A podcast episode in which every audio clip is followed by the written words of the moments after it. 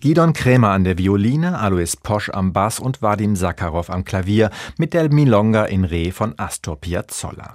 Dessen Nachname schreibt sich mit zwei Z und zwei L wird aber ziemlich oft verkehrt geschrieben mit einem Z oder einem L. Wie gut, dass die meisten Suchmaschinen im Internet bei so bekannten, aber oft falsch geschriebenen Namen ziemlich fehlertolerant sind und trotzdem richtige Ergebnisse ausspucken. Verbunden mit der freundlichen Frage, meinten Sie Piazzolla? Und das ist dann natürlich richtig geschrieben, also mit zwei Z und zwei L. Nicht immer werden Fehler in der Sprache und Rechtschreibung so freundlich korrigiert. Manchmal können sie sogar echte Aufreger sein. Das weiß auch der Linguist Professor Henning Lobin, Direktor des Leibniz-Instituts für deutsche Sprache in Mannheim und Mitglied im Rat für deutsche Rechtschreibung. Guten Morgen, Herr Lobin. Guten Morgen, Herr Brandl. Herr Lobin, wenn es um Sprache und Fehler geht, klingeln dann bei Ihnen sofort die Alarmglocken? Oh ja, das ist ein ganz großes Thema für jeden Linguisten. Einerseits, weil es in der Sprache tatsächlich ja Fehlerbereiche wirklich gibt. Sie haben eben die Rechtschreibung angesprochen. Und auf der anderen Seite, weil die Auffassung dessen, was man in der Linguistik als einen Fehler versteht, oftmals ein bisschen von dem, was gemeinhin damit verstanden wird, eigentlich auch abweichen. Inwiefern? Wir sind toleranter in der Sprachwissenschaft. In der Alltagswelt, da wird oftmals gefragt, ist dieses oder jenes falsch oder richtig? Schreibt man das so? Spricht man das so aus? Und wir wissen, wenn man sich die Gesamtheit der Sprachverwendung ansieht, sieht, dass da eine große Varianz besteht, ein großes Spektrum, das teilweise davon geprägt ist, in welcher Region gesprochen wird und von vielen anderen Parametern. Also was hier falsch oder hier richtig sein kann, kann in einem anderen Bundesland auch falsch sein, einfach weil es dialektal dann anders ist. Und es gibt also viel mehr Varianten und für die sind sie offener. Jetzt habe ich gelesen im Leibniz-Institut für deutsche Sprache, da widmen sie sich der Dokumentation und Erforschung der deutschen Sprache in Gegenwart und neuerer Geschichte. Welche Rolle spielen denn dabei solche Fehler? Also jetzt allgemeinere, die vielleicht nicht nur im Regionalen verankert sind. Die spielen eine große Rolle, weil nämlich der Fehler von heute der Sprachwandel von morgen ist. Wir untersuchen eben nicht nur, wie die Sprache der Gegenwart heute sich darstellt. Das geht eigentlich auch gar nicht richtig, weil sie immer ein bisschen sozusagen ohnehin auf die Vergangenheit zu blicken hat, eine solche Untersuchung. Aber wenn man dann eben zum Beispiel das ganze 20. Jahrhundert mit in den Blick nimmt, dann stellen Sie fest, es gibt Änderungen, Verfestigungen, die heute als etwas angesehen werden, was vor einiger Zeit Zeit entweder gar nicht da war oder noch als ein Fehler angesehen worden ist. Also beispielsweise, wenn wir sagen, etwas macht Sinn, das ist äh, vielleicht eine nicht ganz so schöne Formulierung, die heute sehr oft vorkommt und die man vor, ich würde mal sagen, vor 30, 40 Jahren so gut wie überhaupt nicht gekannt hat. Die einem auch dann äh, in der Zeit falsch vorgekommen wäre. Also Sprache und Rechtschreibung, Sie haben es ja gesagt, verändern sich immer schon. Ich meine, wir schreiben ja auch nicht mehr Türe mit TH, aber trotzdem spielt da auch die Gewohnheit eine ganz wichtige Rolle wahrscheinlich, oder? Ja, das ist auch eine ganz schwierige Aufgabe, die der Rat für deutsche Rechtschreibung, der ja aus den sieben deutschsprachigen Ländern und Regionen zusammengesetzt ist, da gesetzt bekommen hat, weil auf der einen Seite eine Standardisierung einfach natürlich verfügt werden muss, aber auf der anderen Seite sie auch immer so ausgestaltet sein muss, dass sie den Gebrauch widerspiegelt. Mhm. Die Reform der deutschen Rechtschreibung 1996, ja. die war ja stark kritisiert mhm. worden, weil sie vielleicht auch nicht gut genug verankert war im Gebrauch Gebrauch. Es war gesagt worden, so wird das jetzt alles ganz systematisch und so schreibt mal ab jetzt. Und das äh, ließ sich an vielen Stellen nicht so ohne weiteres durchsetzen.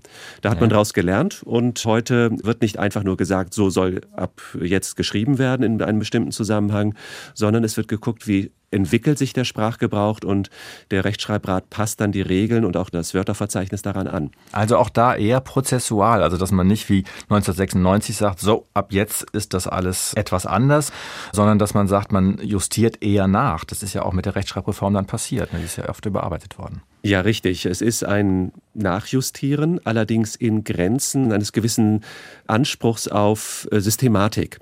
Wenn Sie beispielsweise sich die Fremdwortschreibung ansehen, das ist ein Bereich, der ganz viele neuartige Formen von Schreibungen hervorbringt die auch teilweise von Wort zu Wort sehr verschieden sind. Schreibt man die auseinander oder wird so etwas wie geliked hinten mit D geschrieben oder mit T? Also Lehnworte auch neue, ja? Genau. Ja, mhm. richtig, ja. richtig. Die einge integriert werden, sagen wir, in das mhm. deutsche Sprachsystem.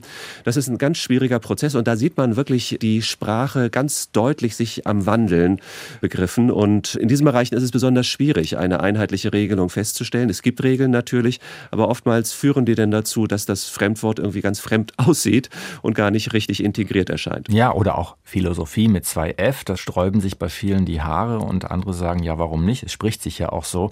Da unterscheidet sich auch so ein bisschen, habe ich manchmal das Gefühl, das ist so ein Distinktionsmittel, ne? ob man irgendwie jetzt das mit PH noch schreibt und sich sozusagen den alten Guten zuordnet oder ob man das mit F schreibt und sagt, ich bin modern. Kann das sein? Rechtschreibung ist immer ein Distinktionsmittel für Bildung gewesen und wird es sicherlich auch weiterhin sein. Und deshalb ist es durchaus auch wichtig, dass bei aller, sagen wir mal, notwendigen Betrachtung des vielleicht Kontextes, in dem sich Rechtschreibung vollzieht, also sprachliche Bildung ganz generell, doch auch immer so zu sehen, dass das wie eine Handschrift ist oder wie eine gute Kleidung, dass man mit der Rechtschreibung auch etwas über sich und seine Bildung zum Ausdruck bringt. Ein großes Reizthema in der Grammatik ist ja auch der vielbeschworene Tod des Genitivs. Auch ein bisschen ein Distinktionsmerkmal auf der einen Seite, auf der anderen Seite ist das natürlich ein wichtiger Fall im Deutschen. Was halten Sie davon? So tot ist der Genitiv überhaupt nicht. Und zwar äh, liegt das daran, dass wir sehr viele neuartige Konstruktionen, Präpositionen eigentlich mit dem Genitiv bilden. Und es ist durchaus auch so, dass der Genitiv durchaus manchmal gar nicht so ganz fest verankert war in den Fällen, von denen man meint, dass es so ist. Also wenn man sich beispielsweise das berühmte Wegen plus Genitiv anschaut, dann stellt man fest, wir haben Sprachsammlungen, die auch nach den Regionen in, im deutschsprachigen Raum sortiert sind, dass man da ein Nord-Süd-Gefälle feststellt. Im Norden, in Hamburg, da finden Sie fast ausschließlich Wegen mit Genitiv gebildet, auch heute, während Sie, je weiter Sie nach Süden schauen, immer häufiger den Dativ auch kombiniert sehen. Das heißt, es gibt da ein gewisses dialektales Element. Das haben Sie ganz bei ganz, ja. ganz vielen sprachlichen Erscheinungsformen. Das muss man einfach berücksichtigen. Gut, wobei auch in Baden-Württemberg der Genitiv mit Wegen verwendet wird. Aber tatsächlich, das ist wahrscheinlich irgendwie so ein bisschen dann regional abhängig. Interessant eigentlich. Ja, der Dialekt äh, schlägt da in die Standardsprache zuweilen durch. Mhm. Das haben wir an verschiedenen Stellen. Auch Relativsatz, der mit wo eingeleitet wird ja. äh, oder so etwas. Mhm. Das sind Dinge, die wir als eine Variation in der Standardsprache betrachten. Auch ein Gegenstand unserer Forschung. Und der ist außerordentlich interessant, weil nämlich die Dialekte im Rückzug begriffen sind, aber dafür sich die Standardsprache, wir nennen das regiolektal, digital sich ausdifferenziert. Ja, es gibt ja viele Zweifelsfälle offenbar. Das habe ich gelesen, man kann auch anrufen beim Rat der deutschen Rechtschreibung und sich da professionelle Sprachberatungen holen. Wird das oft genutzt eigentlich?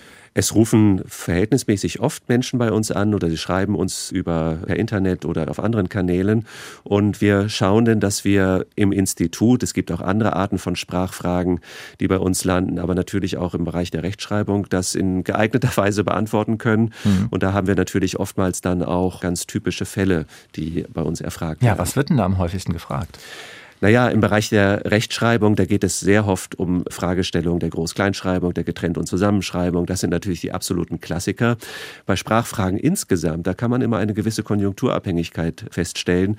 Man kann sehen, dass da beispielsweise aktuelle Debatten in der Öffentlichkeit eine wichtige Rolle spielen, dass Begriffe, die dort genannt werden, gerade kürzlich mit dem synodalen Weg der katholischen Kirche, mhm. das Wort Missbrauch, da gab es eine Nachfrage, ob das denn überhaupt korrekt verwendet sei. Das würde doch etwas ganz anderes meinen. Und ist das denn ein Fehlgebrauch oder so etwas? Oder müssen wir denn teilweise sagen. Fehlgebrauch und Missbrauch ist natürlich auch ein ganz ja. schwierig. Also so kann man eigentlich nicht zusammenbringen. Eben, man kann mhm. es nicht so zusammenbringen. Und da ist, glaube ich, der linguistische Blick recht wichtig, weil wir dann in solchen Fällen sagen, man darf nicht auf die Entstehung dieses Wortes oder sagen wir mal auf die wortwörtliche Analyse setzen, sondern auf den Gebrauch, der sich in einer längeren Tradition auch so abgezeichnet hat.